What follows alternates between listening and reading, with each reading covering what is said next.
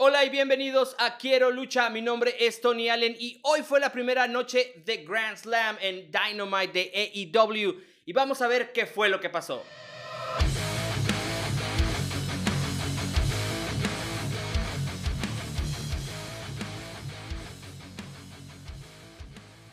Contra todos los pronósticos, el primer match de la noche fue Brian Danielson contra Kenny Omega.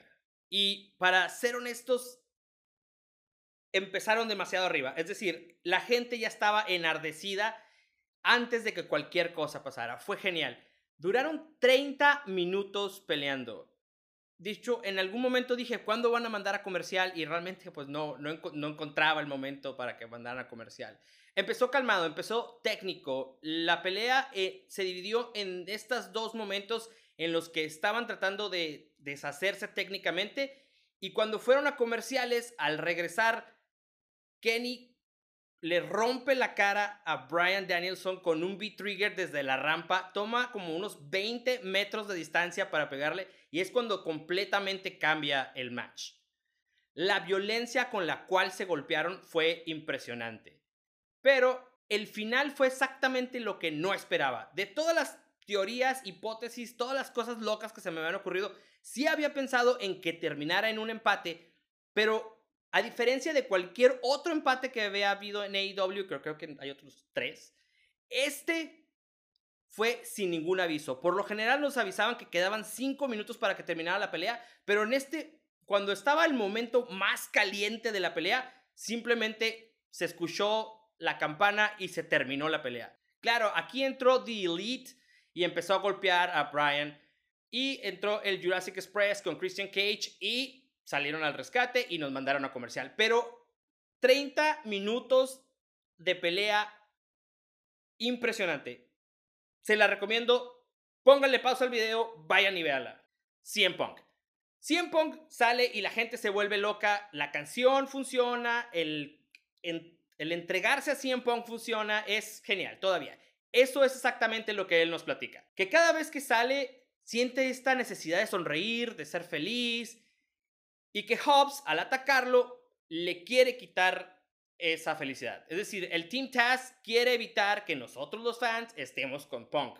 Entonces eso crea una relación hermosa en la que, sí cierto, ¿por qué habrían de quitarnos esta emoción hermosa de escuchar Cult of Personality, sale Punk, gritamos, somos felices? Eso es básicamente todo el promo y funciona. Así que MJF es una basura. Hay un momento en que utiliza al acompañante de Brian Pillman Jr. como escudo para evitar que le peguen. Pero es increíble pensar que Brian Pillman Jr. es mayor que MJF porque se ve mucho mejor en el ring. Es decir, la habilidad de MJF como luchador, como heel, como malo, como rudo, como quieran, es superior a Brian Pillman Jr. Pero Brian Pillman Jr. va a ser un genial luchador sus movimientos son muy, muy noventeros. Entonces quizás habría que mejorarle un poquito ahí el set de moves que tiene.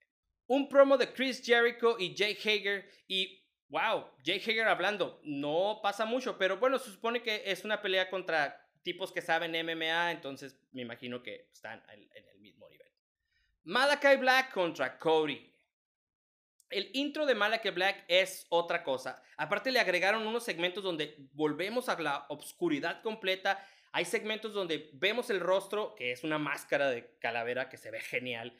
En verdad creo que es el mejor intro de este tipo desde el Undertaker.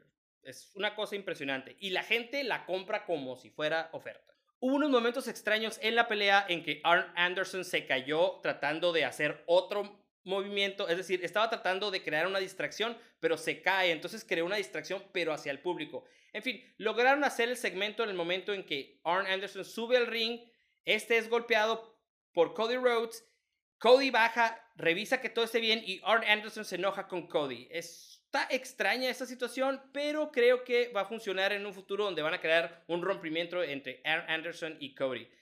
Regresa Cody al ring, Malachi Black le escupe este black goo, ¿no? Como un spray negro en la cara y logra vencerlo con el 1, 2, 3. Sting y Darby Allin contra FTR. Esta fue nostalgia, nostalgia menia, no sé, fue algo genial.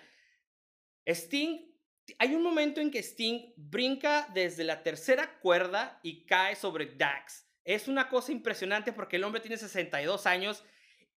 Estaba yo explotando de felicidad. Durante toda la pelea, Darby estaba tratando de ganar aventándose de la tercera cuerda. Es decir, el hombre parecía como una piedra que estaban aventando tratando de golpear al FTR. Tully Blankard, odio a este viejito. Cada vez que quiere limpiarle la cara a Darby o a Sting, es, no sé, me prende, me enoja. Genial.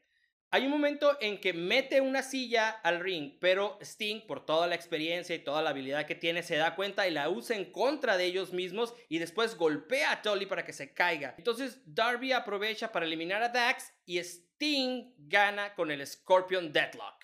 Y el main event fue Ruby Soho contra Britt Baker. Mis expectativas estaban muy muy arriba, pero desde que salieron me di cuenta que el público, no sé, los que están ahí van a saber mejor que yo, se sentía un poco cansado. Aún así dieron un show espectacular, la pelea fue sólida, se golpearon de manera impresionante. Hubo un air raid desde la tercera cuerda que falla Britt Baker. Realmente pensé que ahí tenía que haber terminado la lucha, pero no. Llegamos al momento en que Britt Baker toma a Ruby Soho y la golpea contra los escalones de acero. Después la toma y la sube al ring. Y obviamente ese es el problema y esto es lo que más me molesta.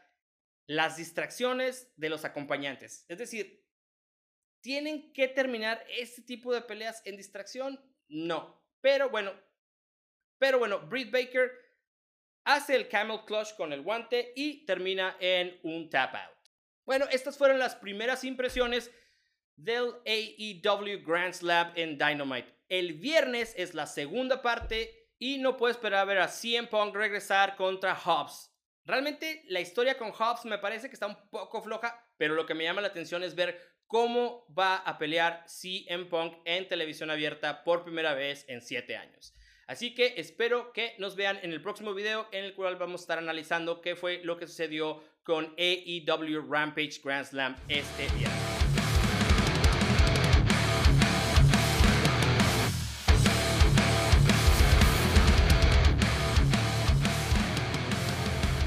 No olvides dejar tus comentarios para saber qué tipo de temas o qué luchador quieres conocer más.